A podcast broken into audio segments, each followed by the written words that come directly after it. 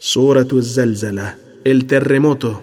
Les ayat, las aleyas de esta sura, se restringen a los acontecimientos de la resurrección, el estremecimiento de la tierra, el resurgimiento de los tesoros y de los muertos de sus entrañas, el asombro del hombre preguntándose sobre lo que le sobrevino, la salida de los muertos de sus tumbas, yendo cada uno para enfrentar su juicio y encontrar su recompensa o castigo.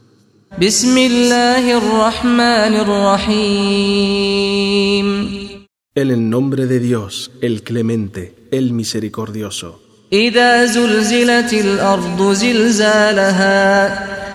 Cuando la tierra sea sacudida por fuertes movimientos y se agite y perturbe intensamente al límite de lo que es capaz de soportar y sostener.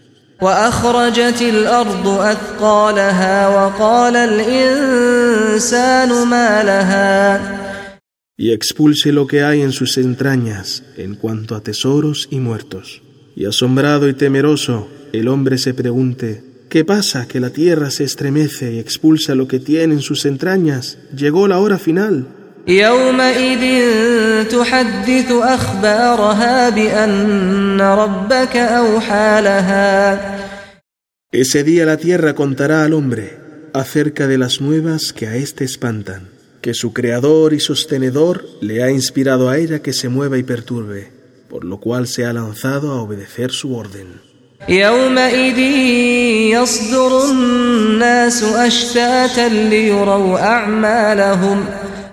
Ese día los humanos saldrán de sus tumbas apurados, dispersos, para conocer su juicio y recompensa.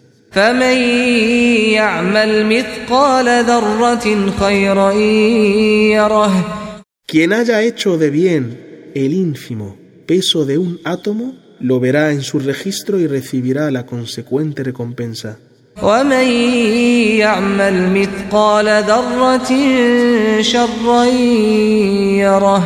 Y quien haya hecho de mal el ínfimo peso de un átomo, lo verá también y recibirá el consecuente castigo. Tu Señor no es injusto con nadie.